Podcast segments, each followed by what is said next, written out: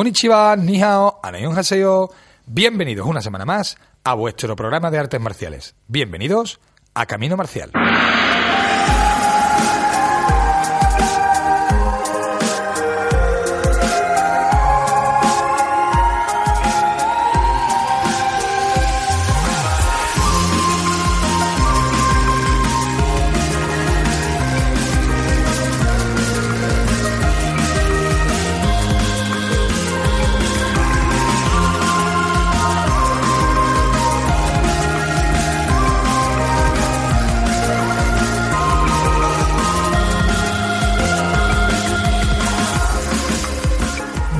Noches, aquí estamos un martes más, eh, Juan Antonio García, eh, el que os habla, Antonio Camacho y Seban Marín controlando el sonido.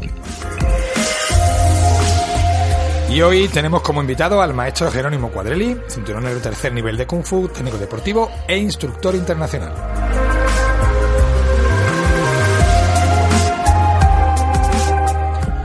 Os traemos también una sección bastante especial, un piedra, papel, tijera de artes marciales. Y en la tertulia hablaremos sobre si se pueden compaginar la competición y las artes marciales tradicionales.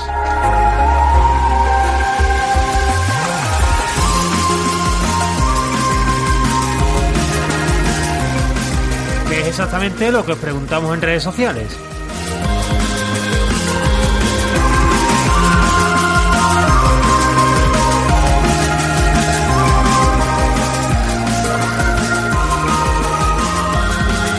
La escuela Bután Sevilla patrocina Camino Marcial.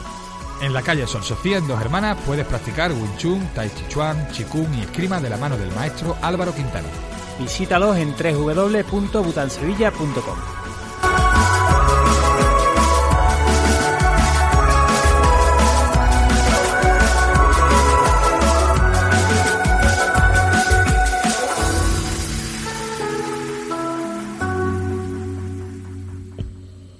Podéis encontrarnos, encontrarnos donde siempre y a la misma hora, 96.8 de la FM, en Radio Betis, a las 10 de la noche los martes y, a las y los miércoles a la 1 en redifusión. También estamos en internet, en nuestra página caminomarcialblog.wordpress.com y la web del Real Betis Balompié, www.realbetisbalompié.es. Bueno, ya estoy por aquí, afortunadamente, después de estas dos semanitas que he estado Ya- regular. ya está recuperado, ¿no? Ya está sí, mejor. bueno, ya, todavía me queda algún algún resto de esa, esa gripe gorda que he pasado. Bueno, mientras no me la pegue a mí, eh, estupendo. Bueno, aquí metido en el estudio ya veremos cuando salga, de si sale con el virus o no sale. En, en casa sí te puedo decir que he estado ha estado malo mi padre, estado malo yo, han estado malos mis niños, o sea que nos lo hemos, nos lo hemos ido pasando. Pero bueno, estoy aquí, estoy recuperado, estoy bien, estoy fuerte y dispuesto a empezar con el noticiero de esta semana.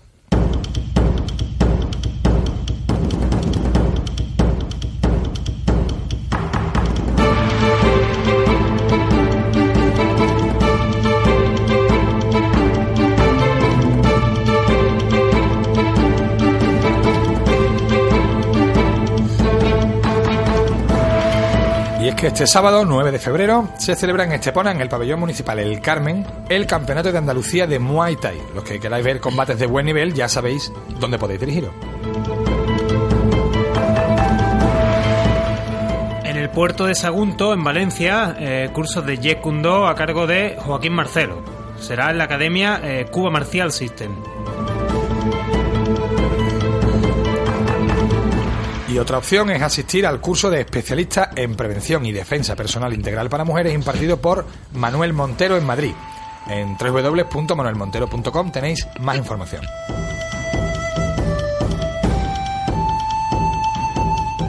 Y aquí en Sevilla, en Amate, se disputará la Copa de España de Veteranos de Judo el sábado por la tarde.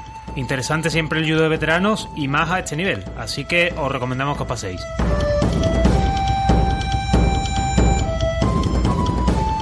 Y precisamente de judo tenemos otra noticia y es que al parecer la Federación Internacional de Judo ha eliminado los pesos más bajos, tanto en masculino como en femenino, en la categoría sub-21, lo que, hombre, supone un trastorno ¿no? en la preparación de los, de los judokas eh, jóvenes más ligeros. Al parecer el motivo es evitar que estos jóvenes pierdan demasiado peso durante demasiado tiempo para mantener esa categoría tan ligera, pero bueno, esto en realidad ocurre en las demás categorías también.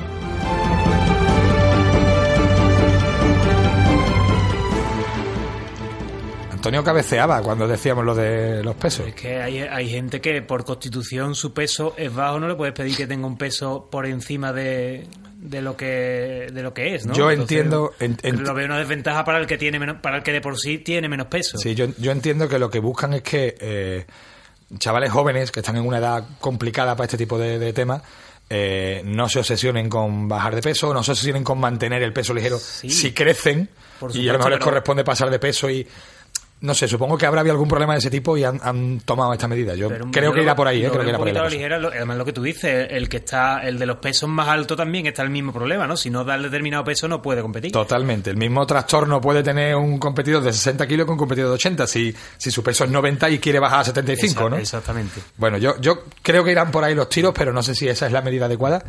El caso es que se ha hecho y, hombre, también, eh, digamos que es una, una faena, ¿no? Para, para el competidor que está desarrollando su carrera en ese peso, que de pronto va a tener que competir con, con gente de, de más tamaño, ¿no? Pero bueno. Eh, hay otra mala noticia que tenemos que dar, que es el fallecimiento del padre del, del campeón del mundo de karate, Iván Leal.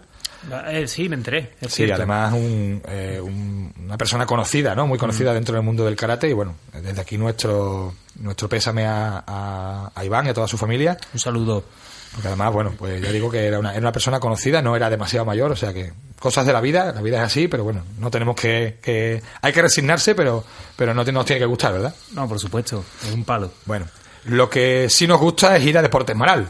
Hombre, sobre todo cada vez que hay que, que comprar material de cualquier tipo, ¿eh? relacionado con las artes marciales, y lo, no es que ya nos guste comprar en sí, sino lo que más nos gusta es la atención que nos brindan en Deportes Yo a veces Maral estoy aburrido y me voy para allá un rato. A Itane Adriano y, y vamos, son una maravilla, la verdad, lo recomendamos 100%. Bueno, están en calle Santa María Macharelo, en Nervión, ya sabéis, y tenéis su página web, www.deportesmaral.com, así que diferentes vías para conocer los productos y para adquirirlos, pero la mejor, pasarse por la tienda y que Aitana y Adriano nos asesoren. Y quien nos va a asesorar y nos va a hablar hoy sobre, sobre Kung Fu es el maestro Jerónimo Cuadrelli. Eh, ya hemos dicho, cinturón negro tercer nivel de Kung Fu. Ya ha estado por aquí el, el maestro con, acompañando al maestro maestro. pero hoy, bueno, queremos conocer sus opiniones, queremos conocer su experiencia. Maestro, muy buenas noches. Buenas noches. Eh, bueno, vamos a hablar sobre muchas cosas, espero, sobre Kung Fu. La primera pregunta es, ya es un- está siendo un clásico cuando hablamos de artes marciales chinas. ¿Kung Fu o Wushu, maestro? Siempre es, es el clásico. Pues siempre lo digo, el nombre correcto, si nos estamos refiriendo a lo que es arte marcial, sería Gushu. Pues justamente es el arte de parar la alabarda con la mano. Sí. Lo que pasa es que Kung Fu es la palabra que más se popularizó porque Kung Fu, no sé si sabéis, en chino es, hace referencia a toda habilidad conseguida con tiempo y esfuerzo, una refi- un refinamiento. Sería como una maestría, ¿no? Exactamente, entonces, tanto que es la palabra que usó Bruce Lee y por eso se llevó, pero también porque en un principio cuando los extranjeros preguntaban qué estaban haciendo esa gente ahí entrenando, decían, están haciendo kung fu, pero era porque se están cultivando. Sí, sí. ¿vale? Pero no era, esa palabra no hace referencia exacta a la- al arte marcial. Yo creo que en, en- en realidad, a pesar de que el término correcto o, o más exacto sea Wushu, nos entendemos mejor hablando de Kung Fu que hablando de Wushu. Exactamente, porque luego pasó la gran cosa que cuando Mao tomó el poder y prohibió las artes tradicionales, instauró el, el Xiandai Wushu, es decir, el Wushu moderno, como el arte oficial. Entonces, muchos maestros tradicionales rechazaron la palabra Wushu para que no se os vaya se los vaya a mezclar con este arte oficial que había desprovisto de algunas partes que ellos no, no estaban de acuerdo. Bueno, pues lo utilizamos indistintamente entonces. Exactamente, pero entonces normalmente la gente se, apru- se apresura a decir Wushu tradicional. No, Es decir, no, No el wushu la- deportivo estándar. exactamente. Sí, sí, sí. Eh, bueno, maestro, ¿cómo te iniciaste tú en, las artes marciales? ¿Cómo empezaste a practicar? Pues bueno, la verdad que desde niño fue bastante escalonado, pues yo me crié en un pueblo, entonces empecé con taekwondo, pero el profesor se fue del pueblo, no hubo más taekwondo en el pueblo. Luego ya de adolescente otra vez otro profe que apareció un par de años y ya así hasta que me mudé a Buenos Aires y ahí en la universidad practiqué un poquito más seriamente taekwondo y conocí un profe de Wushu que me dio las primeras lecciones, ya me gustó mucho, ya empecé a buscar allí y bueno, entré en una escuela bastante conocida de Argentina que es Caimen Kung Fu, que la lleva el profesor Horacio Di Renzo, y en uno de sus núcleos con Martín Valenzuela, con quien empecé a, a practicar Choi Li Fa. ¿Y luego vienes a España? Exactamente, al poquito tiempo ya vengo a España y aquí en España el primer año en Sevilla nadie me explicaba dónde había Kung Fu, así que tenía que entrenar por mi cuenta y hasta que luego encontré la, la Escuela Internacional de Kung Fu allí en Mairena del Aljarafe y ahí estuve entrenando Wing Chun la mayoría del tiempo. Me hice instructor en aquella escuela y luego con el tiempo conocí al maestro Xu Wu, que es con quien empecé a entrenar el estilo de Mantis. Y en, en todo ese tiempo entonces, ¿qué estilos has practicado qué, o qué líneas o qué...? Pues los estilos que vamos a ver, he practicado Choi Li Fat, he practicado Bei Shaolin, ¿vale? Shaolin norteño, de la, de la rama, pues en, en los Shaolin norteños está uno que es el Songshan Shaolin, que es el más conocido, el que se ve ahora del monasterio, y hay otro que fue una rama que luego se hizo más popular en el sur, porque es una rama que salió del norte, pero antes de la primera quema del monasterio. Había practicado esa, y luego Wing Chun principalmente, y ya con el maestro, bueno, es Mantis el estilo, pero dentro de Mantis él trabaja mucho a la puerta del Chanquan, que es puño largo. La puerta del Chanquan, me encantan los nombres que se le dan a las cosas en China, ¿eh? Claro, es como le hablan, como ellos hablan mem, la palabra men que la tienen para puerta, y entonces tienes muchos estilos que son de puño largo desde la misma puerta. Entonces, como en esa zona hay mucho de ahí, pues ahí empieza a variar lo- los estilos. Qué bonito, eh, de- la verdad es que me gusta mucho la nomenclatura y cómo llaman a las cosas y cómo, y, y cómo cuando te dicen, eh, eh, como te dan la clave para entender, ¿no? Cómo uno rápidamente ve, asocia lo la técnica al... Sí, sí, me encanta. Eh, bueno, ahora, eh, como dice, aprendes con el maestro eh, Shuben Kuo, aprendes la- el estilo de la mantis. Eh, ¿Qué diferencia hay entre aprender de un maestro chino y un maestro occidental o no hay diferencia? Me- hay diferencias. No todas son a favor, ¿eh?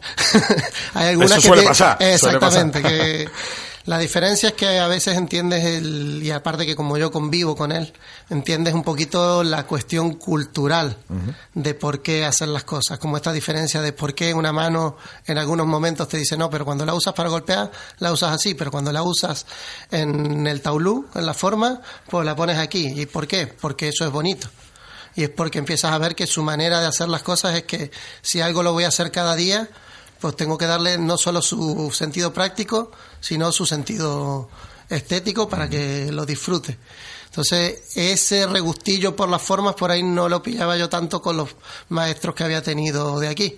Era como, vale, la forma es el ejercicio que tenemos que hacer para aprender un poquito la técnica y por otro lado venía el combate. Con él es como, no, es todo junto. Sin, sin la forma, si no entreno la forma con la misma fuerza que el combate, no, no tiene sentido. Claro, bueno, eso es lógico, Entonces, en realidad. claro, es lógico, pero no todo el mundo lo ve y tú estás por ahí acostumbrado a que un profesor te desglose bien cada movimiento, te diga cuántas repeticiones tienes que hacer y un maestro chino no, te dice, este es el movimiento y te deja a que tú decidas Practica, ¿no? Estudiar- cuántas veces tú vas a practicar.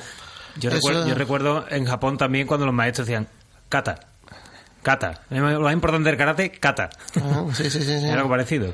Sí, pero no cata por cata, sino cata para combate. Exactamente. Eh, De hecho, es como empieza a entender, dice, como la expresión más fuerte de la técnica que tú vas a hacer, la vas a hacer en el, en el kata, o sea, es decir, en, en la forma, porque jamás vas a expresar con un compañero toda tu fuerza.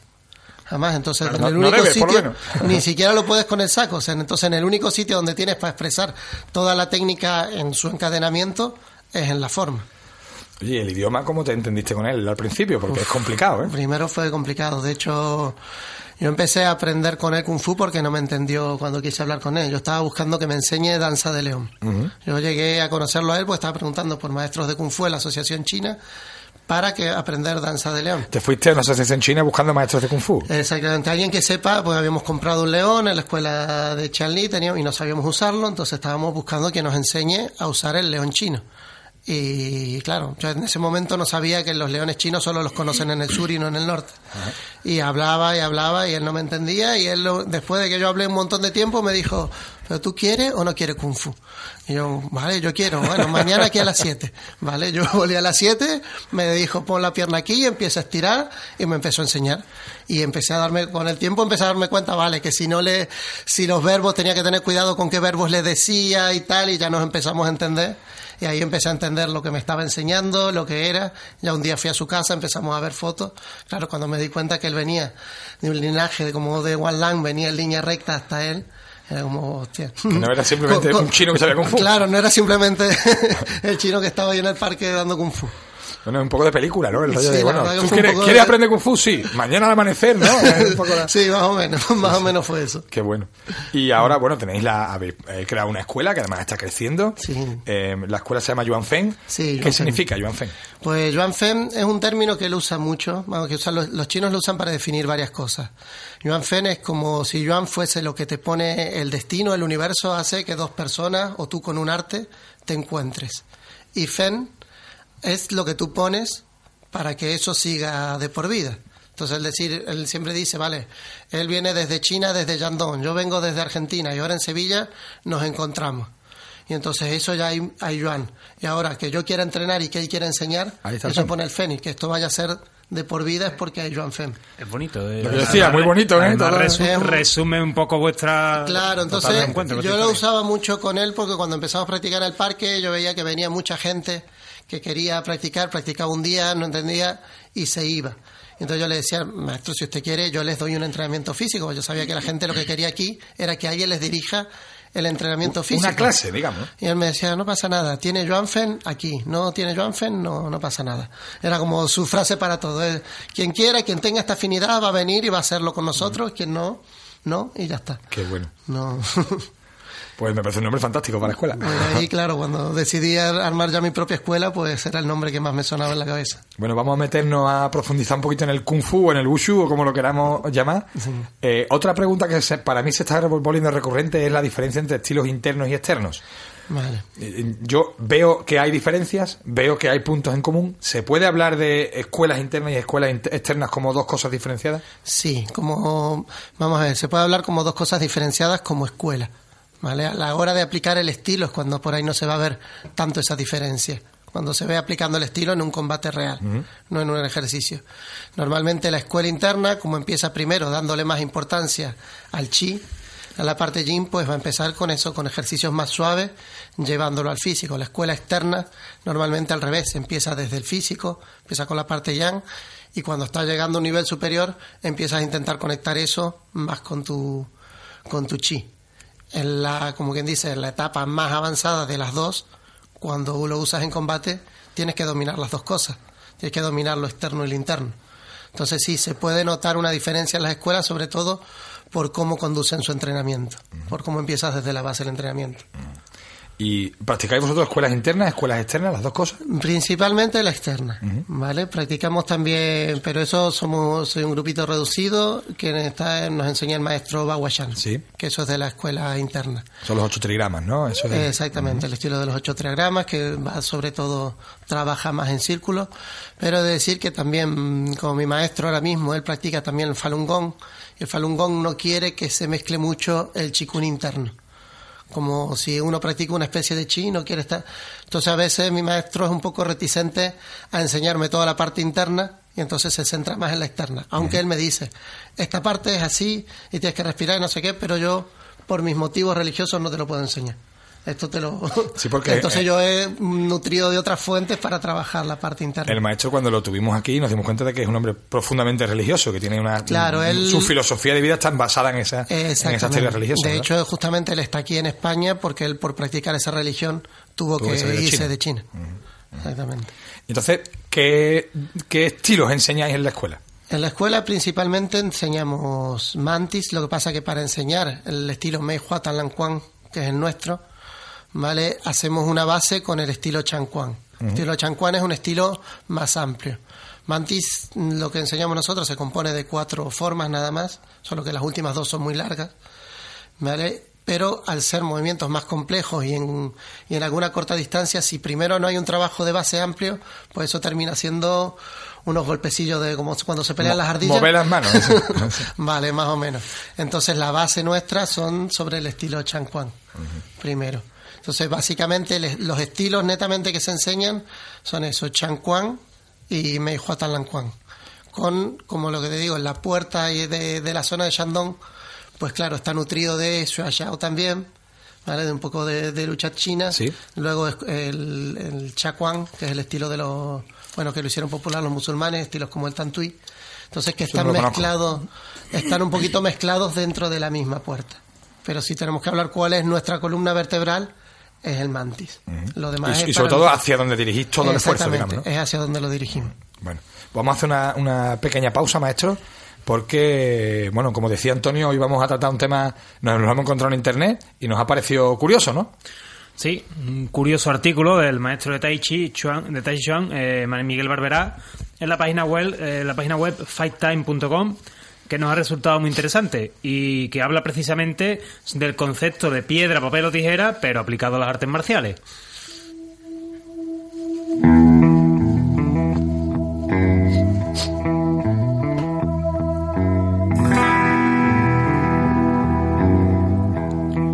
En realidad, eh, habla con habla del concepto eh, Tida Sua Na. Tida Eh, Sua Na, ¿no? Tida Sua Na. Asocia Tida con el golpeo de puño y pierna de un kickboxer, ¿no? El, el shuai o proyecciones de un practicante de lucha, aunque perfectamente podría aplicarse también a los judokas, a los, luchadores de jiu-jitsu y, también eh, a los practicantes de grappling. Y muchas disciplinas basadas en lusaciones, ¿no? Y, y ese tipo de Entonces, trabajo. tida sería el golpeo, ¿no? Eh, De pierna, de puño. El swai sería, bueno, el trabajo de proyección, de llevar al suelo. Y na sería el trabajo como el tuina, ¿no? De lusación, de agarre. Nos dice el maestro. Nos hace el maestro el es gesto de agarre. ¿no? Lo conoce bien, lo conoce bien. Entonces asocia, asocia Tida a un luchador de kickboxing, ¿no? A un kickboxer, el Shuai a un, a un practicante de lucha, a un wrestler, y el Na, el agarre, al grappler. Al- al grappling, ¿no? exactamente. Y establece esos tres luchadores, ¿no? Exacto. Y con ello plantea este juego de piedra, papel o tijera.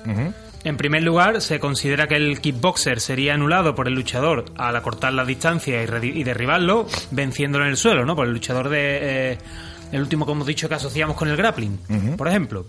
Bueno, este sería el wrestler. El rele, perdón. Eso es. Sin embargo, Sí, entiende que... el wrestler o un judoka o un practicante de. Brazilian, ¿no? O sea, en- eh, eh, el maestro entiende que el kickboxer puede golpear a cierta distancia, pero en el momento que se le cierra la distancia y se busca el suelo, lo va a tener Lo más va a difícil, tener ¿no? exacto. él, él entiende que tiene ventaja en este caso el, el que busca el suelo, ¿no? Exactamente. Eh, entiende que si el luchador, como tú dices, hace esto con un grappler, está, está entregando sus brazos, ¿no? Para que los luce, con lo cual, pues saldría derribado. Y luego considera que tiene ventaja el grapple respecto al, al luchador de suelo, porque al intentar proyectar va a poder agarrar brazo, va a poder buscar lusación. ¿vale? Exactamente. ¿Vale? Hasta aquí, vale. Lo entendemos. Final- finalmente, el grappler que, que se enfrenta a un kickboxer tendrá que centrarse con sus dos manos en uno de los miembros de su adversario, que podrá, porque podrá golpearle con, lo- con los otros. ¿Vale? O sea, que entonces lo que nos está diciendo es que, igual que la piedra le gana a la tijera, ¿no? La tijera le gana al papel y el papel le gana a la piedra, el luchador de suelo tendría ventaja respecto al, vamos a decir, al golpeador, ¿no? Al- a este kickboxer que, no, que nos pone de ejemplo. Eh, eh, a su vez, el, el- sería, digamos que derro- eh, el, el- ah, lo diré. El kickboxer derrotaría al grappler, ¿vale? Exacto. Porque cuando busca agarrar, el otro puede golpear con los otros miembros. Exactamente. ¿Vale? Y a la vez el luchador de suelo eh, vence, eh, sería derrotado por el grappler, ¿no?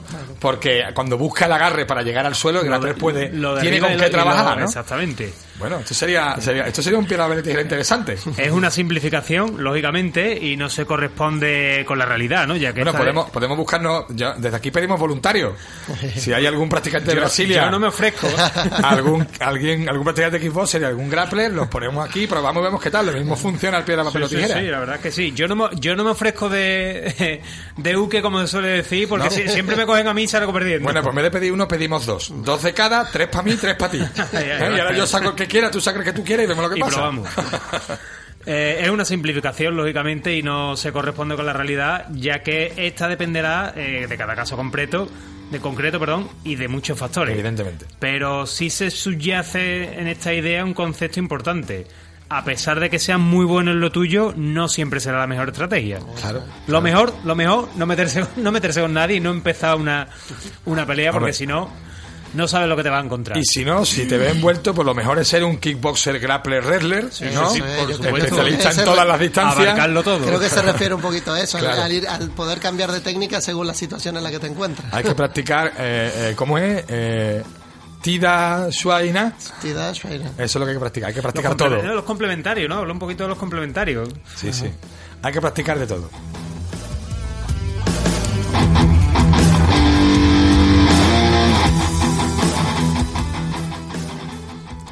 Sería muy interesante, ¿eh? El experimento este de tener al luchador y probar a ver si realmente se cumple que la piedra le gana la tijera y la tijera corta el papel. ¿eh? Lo que pasa es que es verdad lo que dice el artículo. Depende de si es una tijera chunga o Ah, es está. una buena tijera o, o claro la piedra se final- desmorona. o- Al final depende del luchador, Claro. no, no es tanto el sistema, aunque la forma de pelear evidentemente te puede dar ventajas o puede tener inconvenientes, eso es evidente. Yo creo que también es interesante darle al luchador, la- si el luchador mismo tiene las otras normas, ver cómo cuando lo tiene ya muy encima, pues vale, los NA te van a servir el presionar desde muy cerca.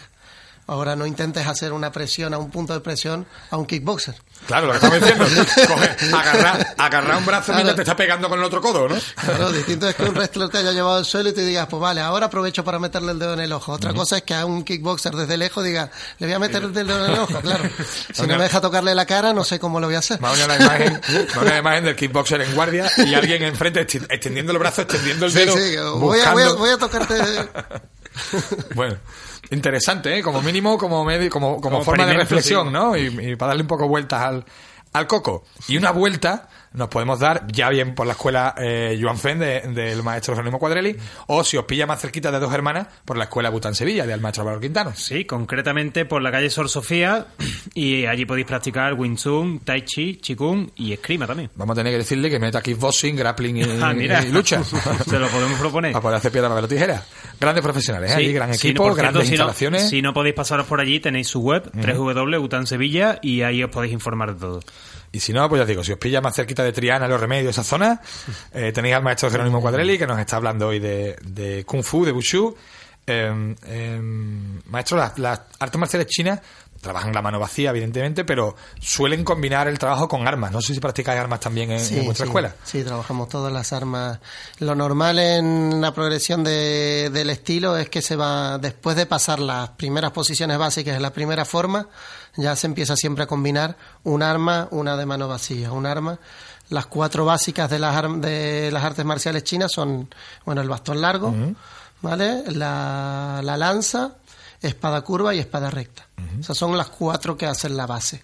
Y Vale. luego ya se va pasando a más. La espada recta la imagino, la espada curva supongo que es esta ancha de hoja ancha, ¿no? Que se va abriendo, ¿no? La dandao que es, es de, de hoja ancha. ¿Y qué aporta a la práctica el, el- el trabajo con armas? Porque realmente ahora ya, como se suele decir, ¿no? Ya no vamos por la calle con espada, ya no vamos por la calle con lanza. Mm, Yo, claro, aquí ya siempre hago como dos cosas. Dice, antes de pasar a alguien a explicarle, vale, todo lo que te puede ayudar en tu fuerza, en tu tal, eh, básicamente es que si te gusta practicarlo, lo practiques. Total, yo, yo me quedo con eso, ¿eh? Yo es lo primero que le digo a todo el mundo. Yo sé que nunca vieron por la lanza por un- con la lanza por la calle, pero es que a mí me gusta usar una lanza.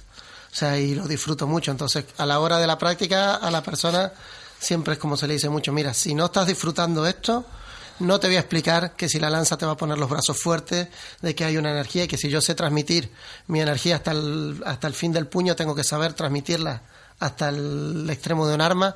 Vale, pero todo eso es superfluo porque si a ti no te gusta la práctica con armas, la vas a dejar en dos o tres días. ¿Vale? Entonces, básicamente es porque nos gusta hacerlo. ¿Vale? Antiguamente es verdad, el sentido lo tenía mucho más antiguamente, cuando no había armas de fuego. Ahora mismo, pues no. Como sentido, tiene sentido preparación física, marcial, pero básicamente porque nos gusta entrenarlo. Eso los practicantes de arte marcial yo creo que lo entendemos todos. Sí. Eh, lo- Yo siempre se los comparo a la gente. Dice, tú juegas al fútbol y no te has, no te has, no te has metido en el Betis o no. o sea, no, no te has metido, tú no eres profesional. ¿Para qué juegas y al no fútbol? juegas para ser profesional, claro. Dice, No, porque me divierto cuando juego. Pues ahí está. Pues eso es porque no has jugado con una espada. Eso es. Em, y Básicamente, pero sí a nosotros nos aporta eso, mucho equilibrio. Tienes que empezar a entender cada arma tiene su movimiento y su manera de, de llevarla, entonces son distintas etapas del entrenamiento. yo siempre digo, y que con el tiempo me voy dando cuenta todavía más, de que eh, las armas exigen muchas veces un, un mejor movimiento del cuerpo que la mano vacía, porque al final los brazos los, los dominamos, las manos, las piernas, bueno, no- no- creemos que realmente nos estamos moviendo bien y el arma te hace, te chiva cuando no estás moviendo bien el cuerpo, ¿no? Exactamente, ahí empiezan a la- buscarse las la, bases. uni- la unión cuerpo eh, y arma, ¿no? La unión cuerpo y lo que tienes en las manos. Exactamente. Que el arma Claro. sea una prolongación más del cuerpo. lo que- Claro, y entonces es lo tiene- difícil. eso es lo difícil. Y empecé, aparte de eso, cambiar de energías, como en la espada recta, la espada curva tiene una energía más fuerte, justamente más cortante. La recta tienes que usar energías un poco más semicirculares porque tiene que ir siempre usando el filo, no puede dar Claro, un tajo fuerte como dar la otra. Mm. Exactamente, la lanza tienes que acomodar el cuerpo para que entre la punta. Entonces cada una aquí. Luego ya pasar, las más difíciles son las flexibles. Eso, yo iba a eso, y, y esas son las básicas. Y el siguiente paso, o sea, ¿cuándo nos complicamos la vida? ¿Qué es lo más complicado? Lo más complicado son las flexibles. Un chacu triple, el yo enviado, que es la, la cuerda con la con, con, la, con el dardo o cuando es el dragón meteoro. Sí. ¿vale? Los látigos, las flexibles son las más Yo difíciles. eso lo veo difícil y peligroso. Sobre todo con el nunchaku triple. Vamos, yo mm, me tendría que acolchar antes de practicar eso. Seguramente me iba a pegar No. de, de palos. No tú, te que escuchar tú y todos los que estén alrededor. Alrededor. Te, te golpeas, te golpeas varias veces. De hecho, para aprender a usar el martillo meteoro, que es, eso es una cuerda con una bola de hierro al final, pues yo empecé con una piedra más pequeña, ¿vale? Envuelta, porque me, las tibias, la cabeza, me di por todos lados. Y ya cuando el nivel de golpes era menor, fuimos pasando a la bola de hierro. Y vosotros tenéis un patio allí, ¿no? En la- Sí, sí, sí, tenemos un patio donde entrenamos. Nuestro, Claro, nuestro dojo es pequeñito, nosotros allí no podemos y hacer nuestro eso. hoyo es pequeñito y con trabajo de armas ya había algún que otro... Claro, es lo que pasa. ¿no? Nosotros tenemos nuestro tatami es pequeñito, pero fuera tenemos un patio grande donde podemos hacer eso. Yo pienso que quien no se ha pegado un palo no ha practicado lo suficiente. eso Sí, es así. eso seguro. Y trabajáis también la faceta deportiva, en este caso a través del sanda, ¿no? Exactamente, sí, el sanda, nosotros hemos dividido las clases, bueno, entre las de tradicional, defensa personal y sanda. ¿Vale? En el sanda trabajamos más desde el punto de vista deportivo, aunque también buscamos, también se enseñan un poquito los tips de lo que son de verdad, o sea, el- la faceta deportiva como ser las que hay actualmente en España, amateur no van ni codos ni rodillas, pero eso no nos impide que cada tanto expliquemos un poquito cómo, Trabajáis con codo y con rodilla. Cómo se usa, sí, exactamente. No es el trabajo principal, pero sí lo. Porque a grosso modo, ¿cuáles serían las normas de sanda? Las normas de Sanda, bueno, son básicamente como unas normas de kickboxing. Se usan guantes de, de boxeo, ¿vale? De 10 onzas. Son protecciones y se puede patear y golpear con cualquier técnica de Kung Fu, da igual el, el lado de la mano que sea. Solo está prohibido golpear con codos, rodillas y, y cabeza. ¿Vale? Luego no permite golpear ninguna articulación a contra de cómo funciona. ¿Vale? Es decir, y las luxaciones y derribos tienen que ser siempre también sin luxar en contra. O sea, no puedes luxar. Puedo tirar de una articulación siempre y cuando sea a su favor. Y, y llevar al, al adversario al suelo o sacarlo de la zona de competición. ¿no? Exactamente. Entonces lo tengo que sacar de la zona de competición o tirarlo al suelo.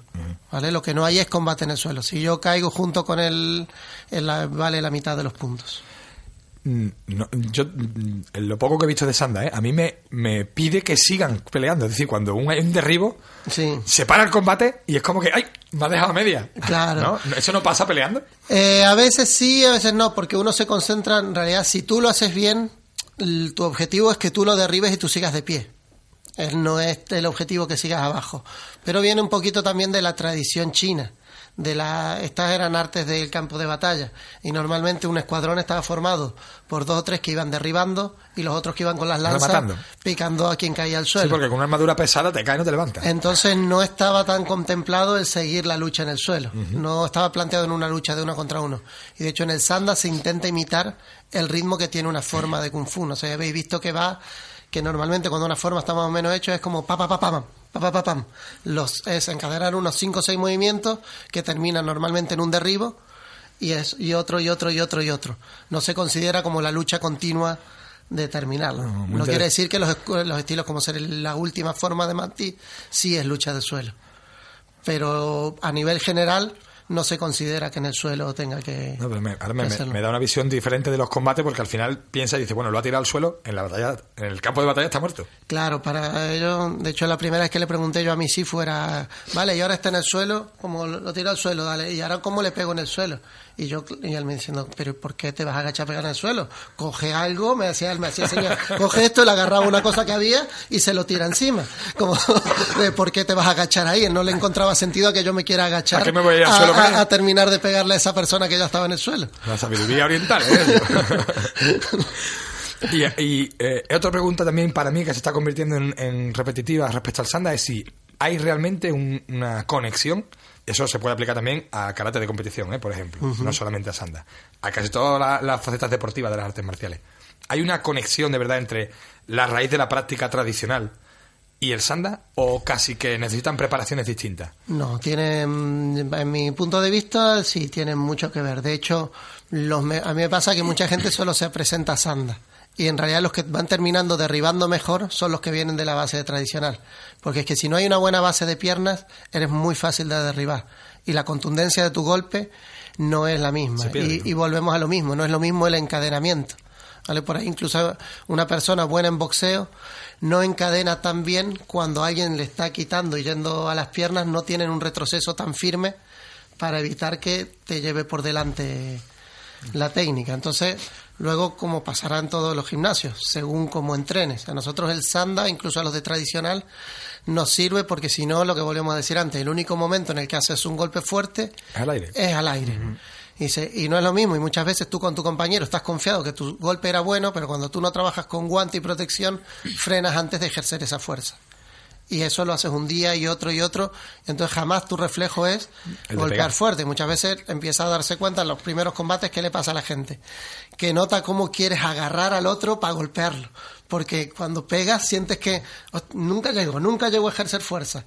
Y eso necesita justamente haber entrenado bien tu avance para que cuando llegues cada golpe tenga, Y el momento, tenga firme- que al Exactamente, final- el momento. Eso lo hemos hablado muchas veces, Sí. el tema de la competición de karate, que te da eso, ¿no? El ponerte delante de otro compañero, de bueno, de otro, de un oponente real y de y eso, el, el momento, el timing que se llama. El timing, Y eh. el, y el, el manejar los nervios, ¿no? El manejar la, la Eh, situación. Eso principalmente. Entonces a mí en la competición me sirve mucho, los chavales que se presentan, mientras más tiempo compiten, nos vas viendo que son los más tranquilos. Sin embargo, algunos que solo hacen tradicional y solo hacen las formas en el aire, en el momento que tienen, incluso en un ejercicio de clase, tú ves cómo se empiezan a tensar y el estrés les viene por... lo- los padres y las madres especialmente dirían, es que les falta de fogar. Tienen que soltarse, ¿no? Ah, y perderle el miedo a un poquito a los golpes.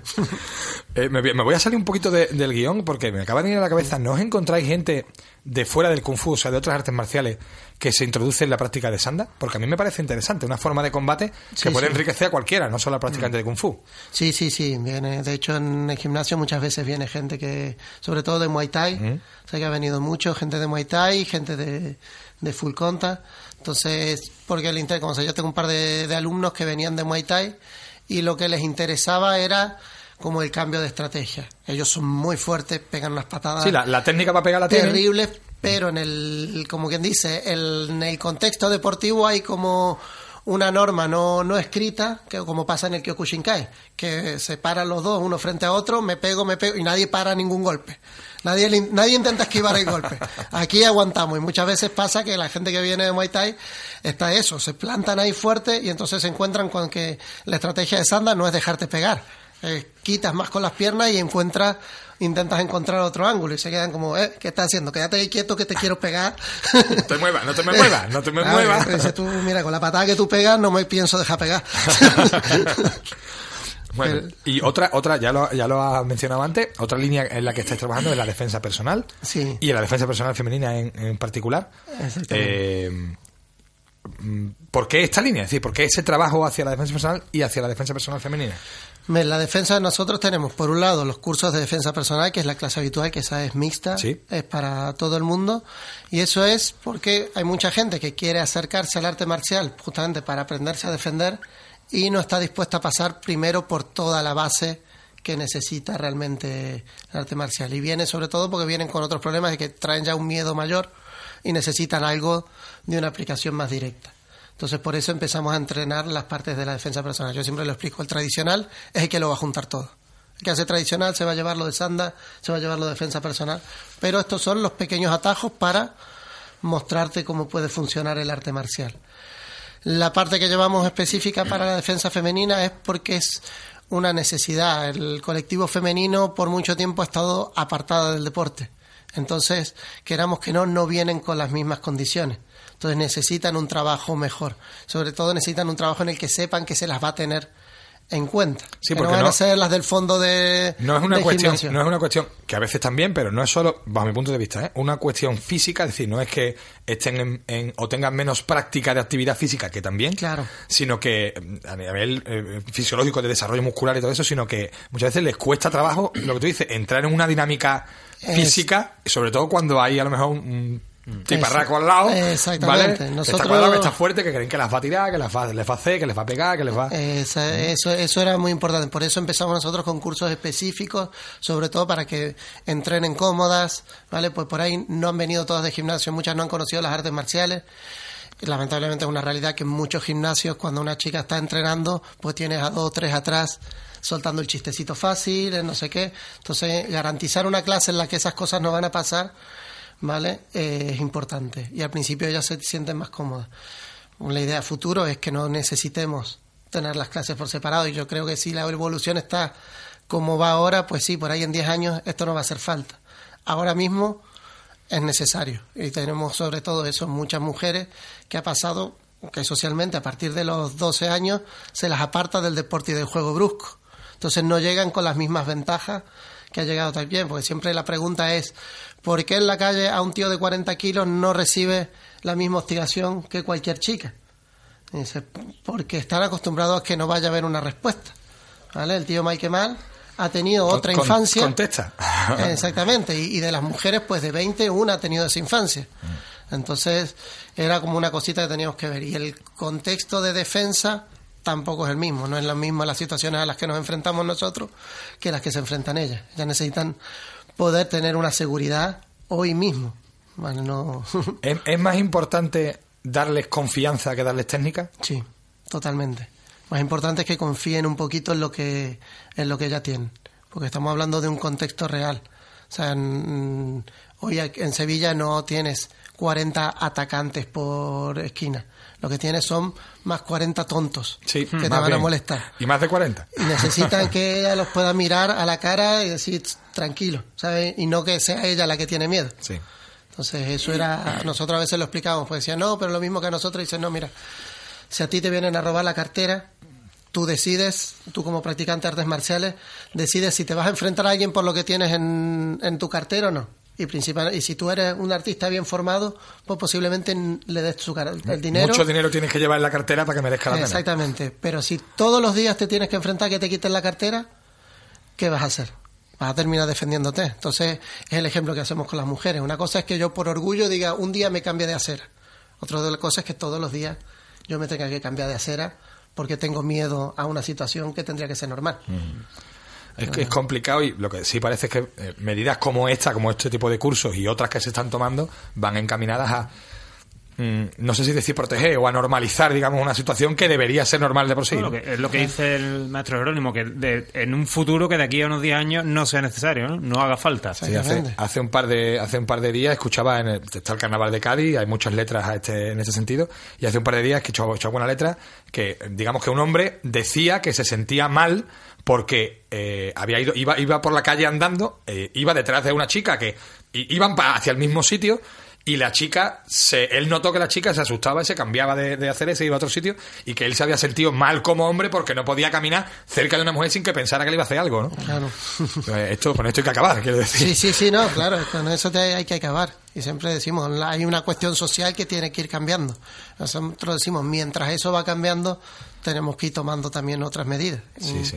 y los artistas marciales tendremos que ayudar en la medida que podamos. Yo creo que es muy importante, sin, sin por supuesto, sin dar falsas confianzas y que No, en, un curso, evidentemente, no van a salir eh, sabiendo defenderse, pero por lo menos que sí vean que cabe la posibilidad de prepararse para defenderse y ser capaces de. Nosotros intentamos eso mucho. El curso que damos, que es una formación de un solo día, es eso, es conectar con lo que tú tienes, con tus armas.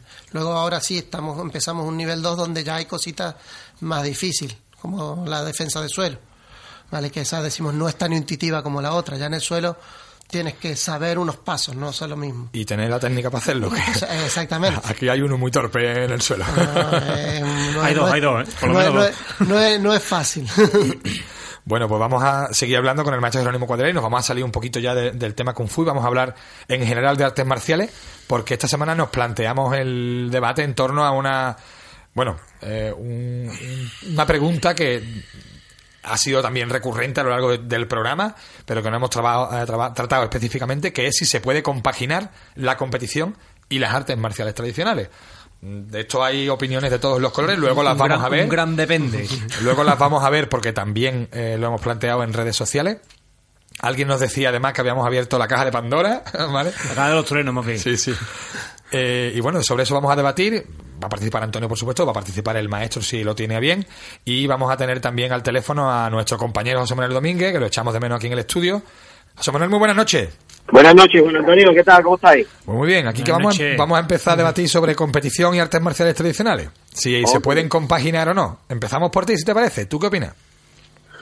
Hombre, yo creo que mm, compaginarse se pueden compaginar. Otra cosa es lo que quieras conseguir con ella. ¿Vale? Profundiza, que no te he entendido muy bien. Vamos a ver, pues si quieres tener un campeón en competición y quieres enseñarle karate tradicional, habla- hablo de o, o un arte marcial tradicional, pues es más complicado, es más complicado.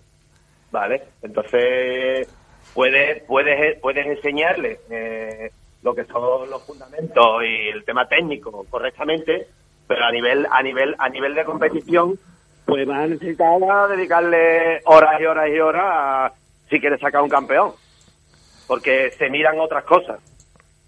O sea, que tú ves diferente. Entonces, la práctica tradicional y la deportiva mm, son cosas diferentes.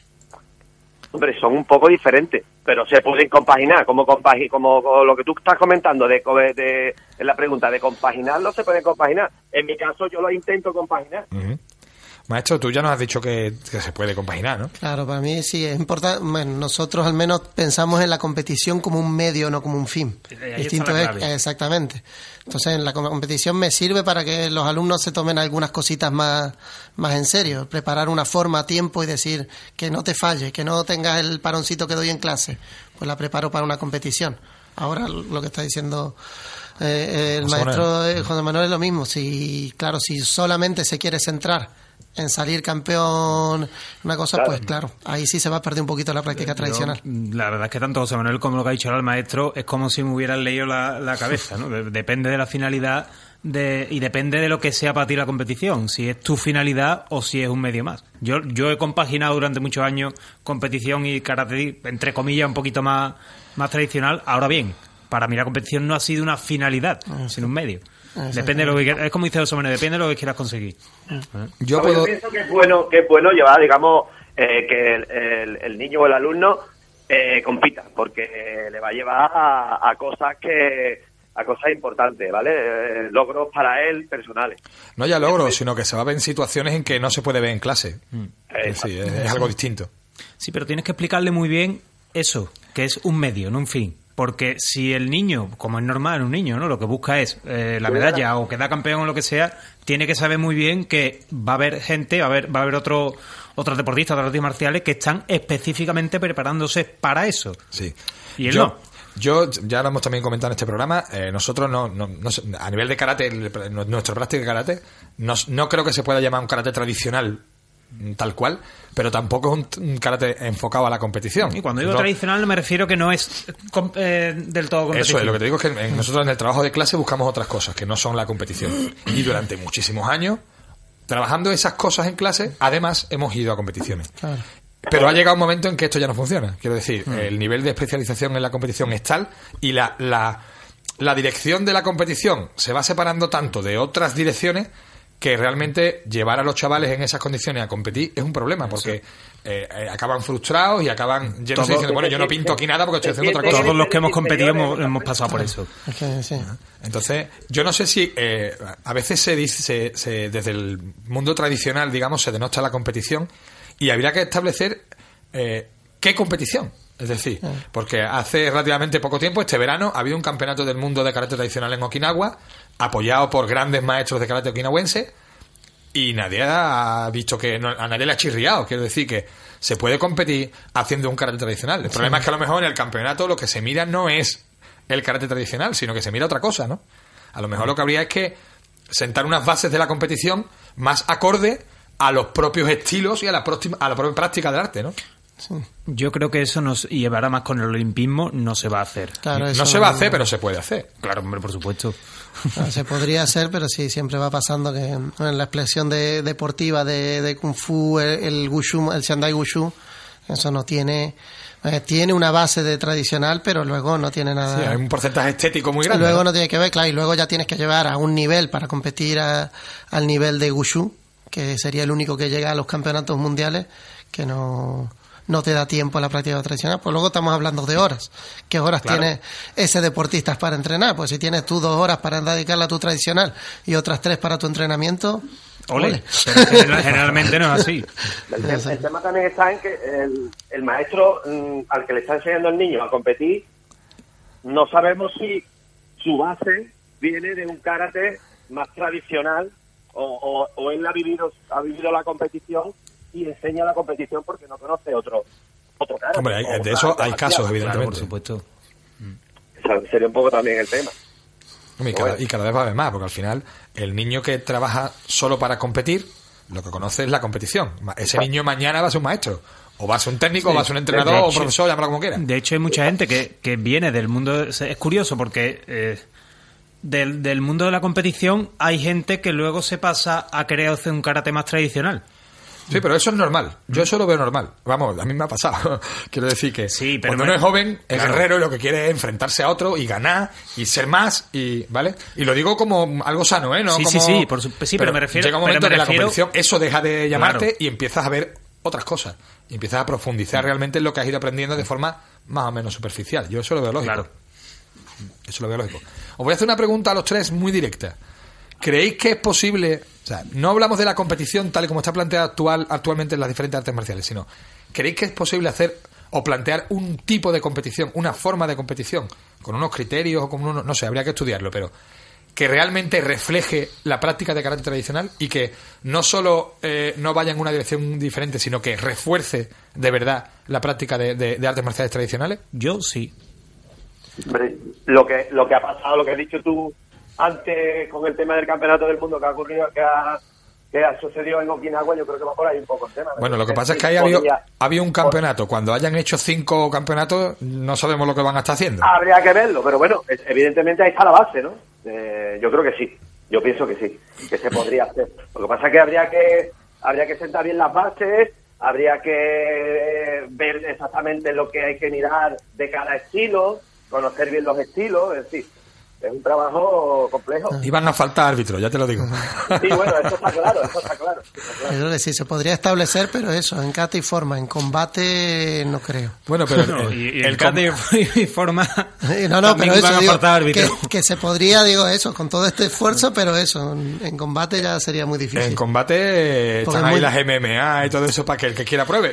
Claro, pero sin embargo eso, incluso en MMA y tal, tienes que usar tus reglas, porque uno no, es que no nos podemos matar. O sea, incluso MMA, el, el luchador de MMA se tiene que centrar en las reglas y en estrategias que le sirven Sí, para pero esas reglas. Ya te digo yo que si yo me meto en el octógono y me pegan una paliza, que es lo, te va a decir Y- más probable, y- no, mí. seguro, no, no, yo no iba a decir, no, es que no te he podido No, matar. no, no, no, no. Si me hubieran dejado matarte. No, no, yo no- yo no estoy diciendo que no sea sé, porque no lo haya Quiero decir claro, que sí. mis herramientas las puedo poner, hay medios para ponerlas a prueba, no tal cual es la realidad, pero sí que las puedo poner a prueba. Claro, Como no, no, no, mi- que las mis herramientas poner. como artista marcial tradicional, entre comillas, ¿vale? Ya, Yo voy a también a lo que hablaba, lo que yo te quería decir antes, cuando digo que hay gente que de la competición se acerca a lo tradicional, también hay que saber no confundir, porque hay también existe gente que durante toda su vida ha hecho competición, ¿vale?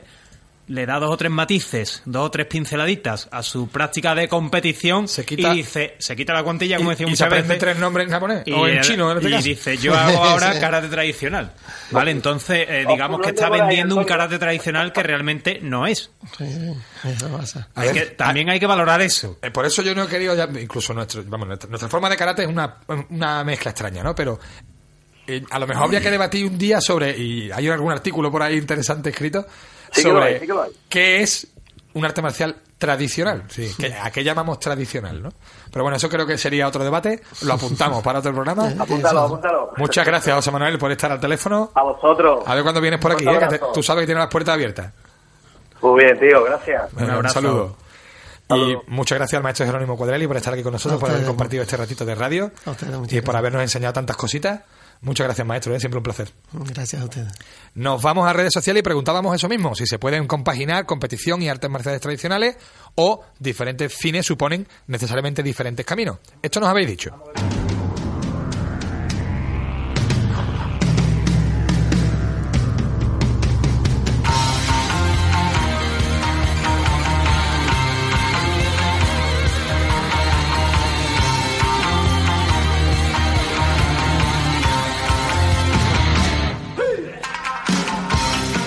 Serafín Jareño afirma que por muchos intereses económicos que haya es imposible eh, combinarlos, compa- eh, compaginarlos porque son polos opuestos y ni el cuerpo, ni la mente, ni el fin son los mismos.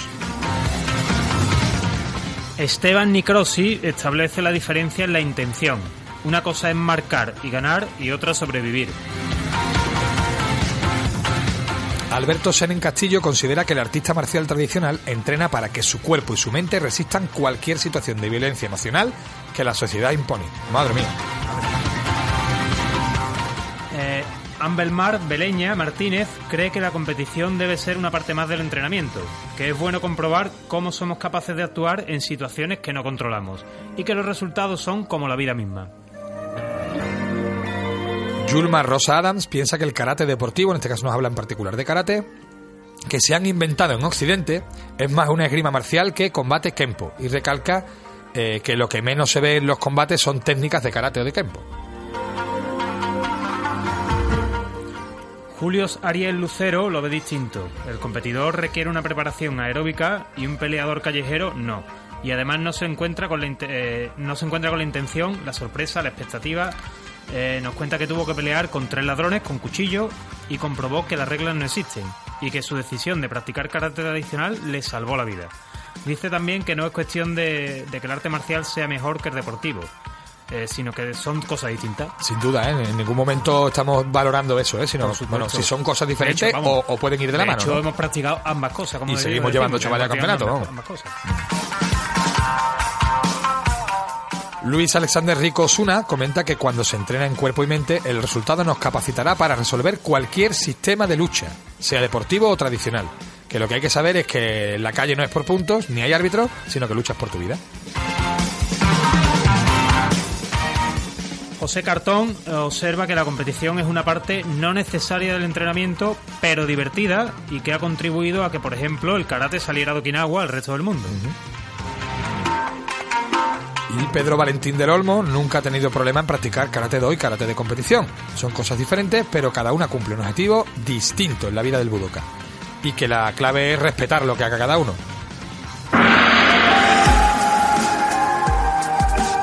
Pues esa pretendamos que sea también una de nuestras claves y de las claves de este programa, el respeto y la pluralidad de opiniones, que creo que es muy, muy importante y muy interesante. Nos vamos, se nos acaba el programa de hoy, Antonio. Sí, se nos acaba y, y ya sabéis que podéis escucharnos, como siempre, a las 10 de la noche, los martes, en el 96.8 de la FM, en Radio Betis, y los miércoles a la 1 del mediodía en redifusión. También en nuestra web, caminogarcialblog.wordpress.com y la web del Real Betis Balompié, www.realbetibalompié.es. Qué tío de carrilla toya, ¿eh? Hombre, ya te, lo voy a recitar hasta como la frase de, que vamos con la que vamos a terminar el programa. A ver. De George R. Martin, ¿no? Que es el autor de, de Juego de Tronos. Ajá. El conocimiento es un arma. Aseguraos de ir bien armados antes de entrar en combate. Bien, interesante. Muy, muy buena frase, ¿eh? Pues nada, hasta la semana que viene. Anion Hikeseo, Saijien, Sayonara. Y recordad que este programa está patrocinado por Deportes Maral, donde podéis disponer del mejor material para la práctica de las artes marciales. Calidad, precio y un trato exquisito es lo que vais a encontrar en la calle Santa María Mazzarello en Nervión o en www.deportesmaral.com.